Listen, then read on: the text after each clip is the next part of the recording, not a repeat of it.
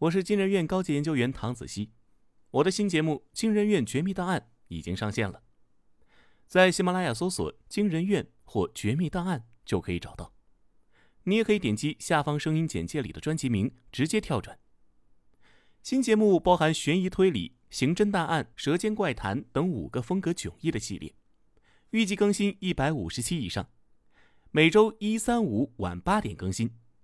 喜马拉雅会员可以免费畅听，不是会员的话，首月六元即可成会员。添加微信号 xmly 零九九零，也就是喜马拉雅首字母加数字零九九零，备注“惊人院”即可加入悬疑福利群。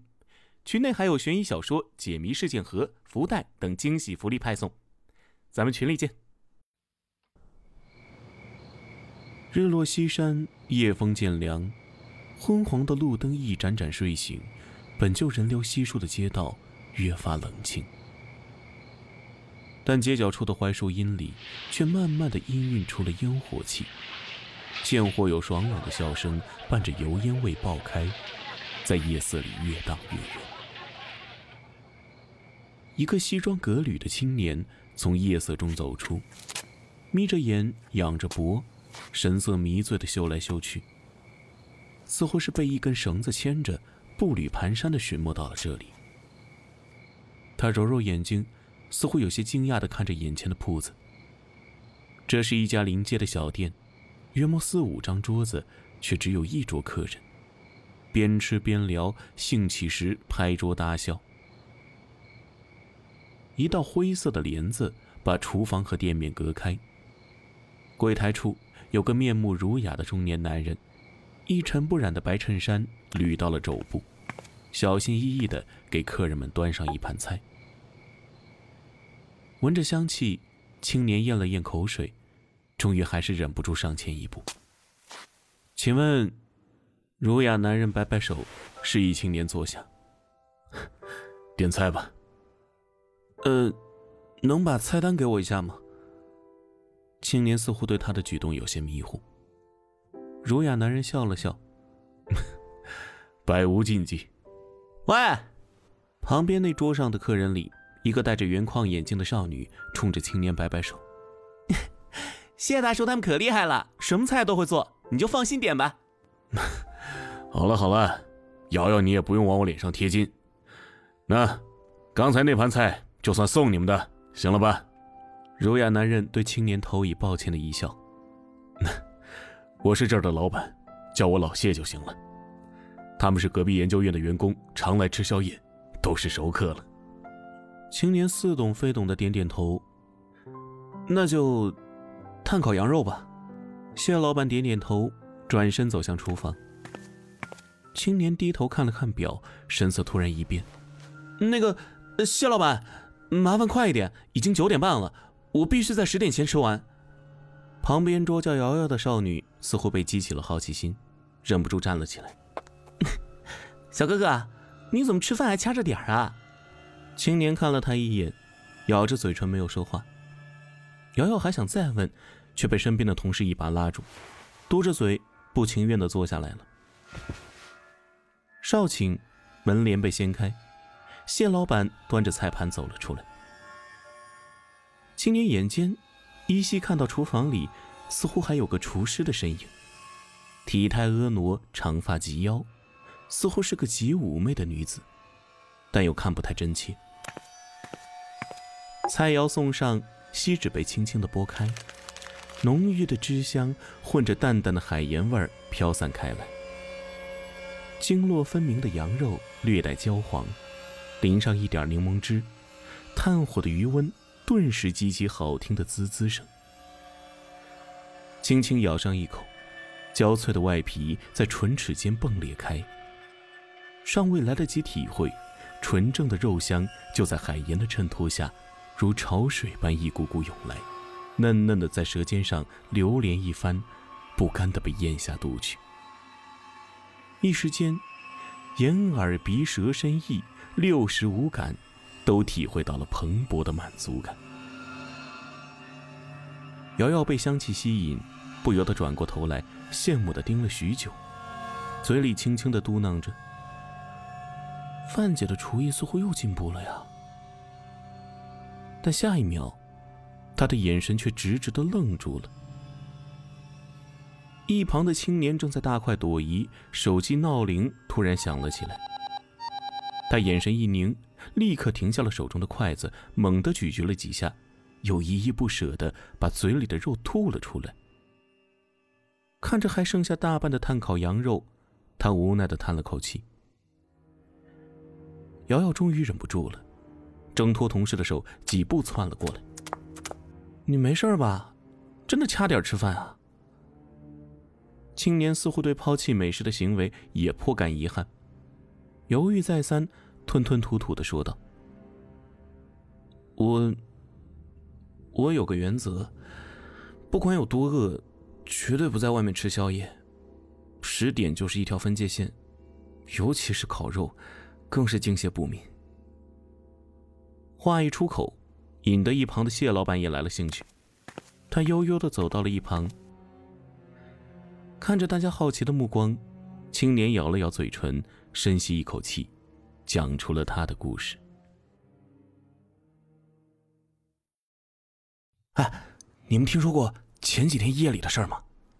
陈凯刚刚点完菜，就神秘兮兮的说：“我想起来昨天刚听过的一个传闻，就试探着问：你说的是那两个外地人吃烧烤的事儿？”陈凯小心翼翼的看着四周，好像地下党接头一般，然后眯着眼睛点点头。小婷也来了兴趣，眉头一扬：“哎，别卖关子了，你要是快说呀！”陈凯嘿嘿一笑，吊足了小婷的胃口，这才不紧不慢的说：“前几天呢，有两个外地人来我们市出差，半夜肚子饿了去吃烧烤，然后就再也没回酒店。”过了两天被警察找到的时候，一个浑身是血，另一个呀，已经疯了。他又装模作样的喝了一口茶。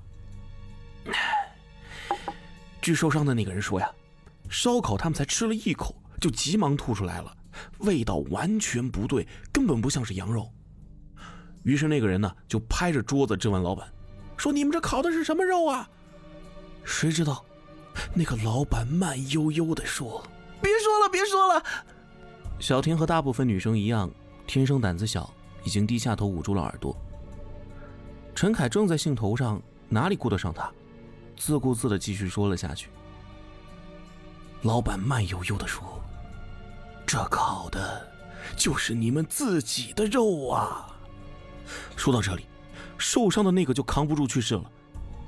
警察在那个疯子的肚子里找到了几块还没消化的肉，根据对比啊，还真就是那个伤者的。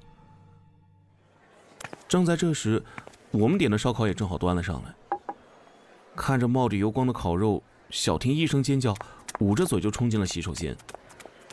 陈凯在一旁得意的哈哈大笑着，我却不自在的皱起了眉头。我说：“阿凯，你这样吓唬小婷，不合适吧？”我有些犹豫的说：“你难道不知道，他其实其实喜欢我，对吧？”陈凯喝了一口啤酒，满不在乎的说：“就是知道，我才要吓唬他呢。天天跟屁虫一样，我早就烦他了。最好吓得他再也不来找我。你怎么这样啊？”我有些生气，却不知道说些什么。陈凯饶有兴趣的瞥了我一眼，低声说道：“哎，你看那边坐着的，是不是咱们班上的冯涛？你等着，一会儿咱们玩个带劲儿的。”小婷从洗手间回来，第一句话就是问我：“阿凯去哪儿了？”我不自然的一笑：“啊，他去洗手间了，一会儿就回来。我们先吃。”小婷看着桌子上的炭烤羊肉，面露难色，勉强吃了一口就不再动了。这时，角落里坐着的一个少年一拍桌子，大骂道：“老板，你他娘的烤的什么肉啊？这根本不是羊肉！”听到这句话，小婷吓得一激灵，似乎是想起了那个故事。我一咬牙，站起来想带他离开，却没想那个少年先转向了我们。哎，孙强、陈小婷，这么巧你们也在啊？这下完了，我叹了口气，只能装作刚看见他，和小婷一块上去打招呼。正好，走，一起去找那个老板。这烤的什么肉啊？这是。冯涛话音刚落，就拽着小婷冲向了店外的烧烤架。昏暗的灯光下，正在烤肉的老板迷迷糊糊的，看不真切，大半个身子都隐藏在了夜色里。我和小婷停下脚步，看着冯涛走了过去。喂，你这烤的绝对不是羊肉，到底是什么肉？老板嘿嘿一笑，慢悠悠的转过身子，脸却依然隐藏在阴影里，模糊不清。我烤的。就是你自己的肉啊！话音刚落，他手里突然扬起一把尖刀，猛地向冯涛肚子上划去。我们还没反应过来，老板就已经割下了好几片肉，血淋淋的拿在手里。不知从哪掏出一根铁签子，一片一片的穿了起来。小婷的脸色变得煞白，双眼瞪圆了看着这一切，嗓子都已经叫哑了，整个人僵在了原地。老板把穿好的肉放在了烤架上，似乎这才注意到了我们。拿着那把尖刀，一步步的走了过来。明晃晃的刀子刺激到了小婷，她这才如梦初醒一般，踉跄着向远处跑去。我没有逃跑，只是站在原地叹了口气。老板逐渐走到了灯光下，面容也清晰起来，就是陈凯。冯涛也凑了过来，从肚子上取下一大块绑好的生羊肉，和陈凯一起捂着肚子大笑。笑了好一会儿，陈凯才上气不接下气的停下来。这下他估计再也不会缠着我了。走了，阿强，我们去找真正的老板结账，还要谢谢他给我们提供场地呢。但到第二天，我们却听到了一个不好的消息。陈小婷失踪了。那晚她并没有回家，直到一个月以后，警察才在垃圾桶里发现了她的尸体。据说，身上许多部位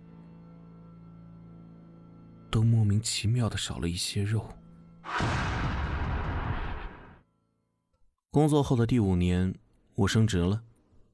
同事们给我庆祝、吃饭、喝酒加唱 K，一不小心就闹到了深夜。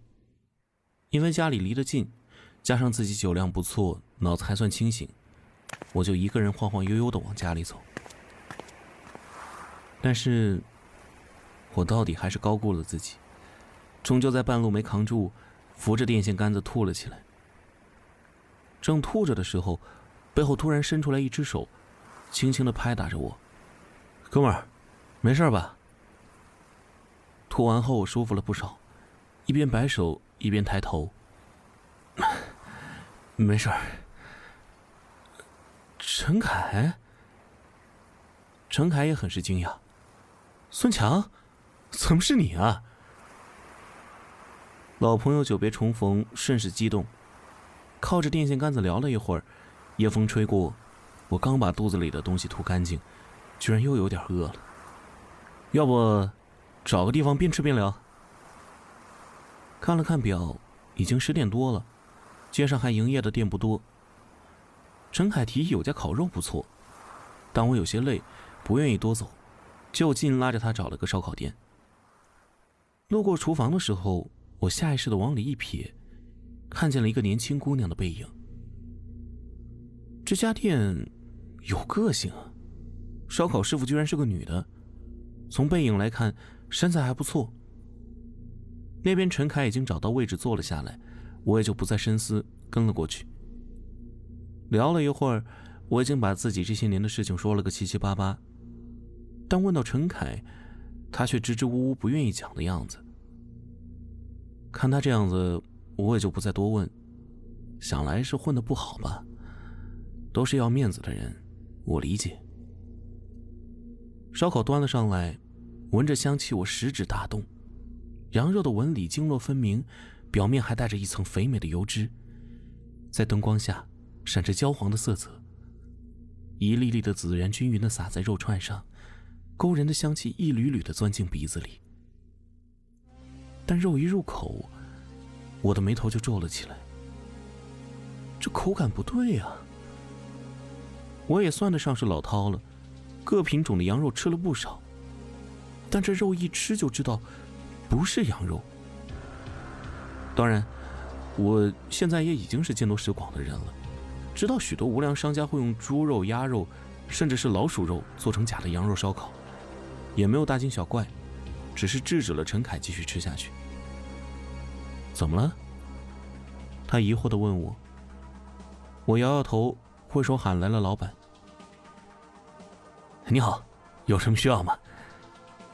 老板态度还算不错，弯着腰问我。我正要说话，仔细一打量，却愣住了。这个老板，不正是冯涛吗？快十年不见，他居然开起了烧烤店。得，这一下子满肚子怨言说不出口了。总不能久别重逢，一上来就怼人家吧？冯涛还要伺候客人，也没时间和我细聊，只是说定了明天白天约出来好好聚聚。但眼前的烤肉，我是无论如何也吃不下去了。加上时间也不早。我只能抛下面前的一大堆烤串，匆匆的和陈凯道了别。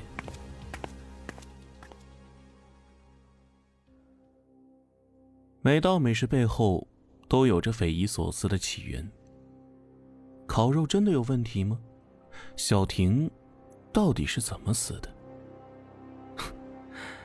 别急，青年的故事还远没有讲完。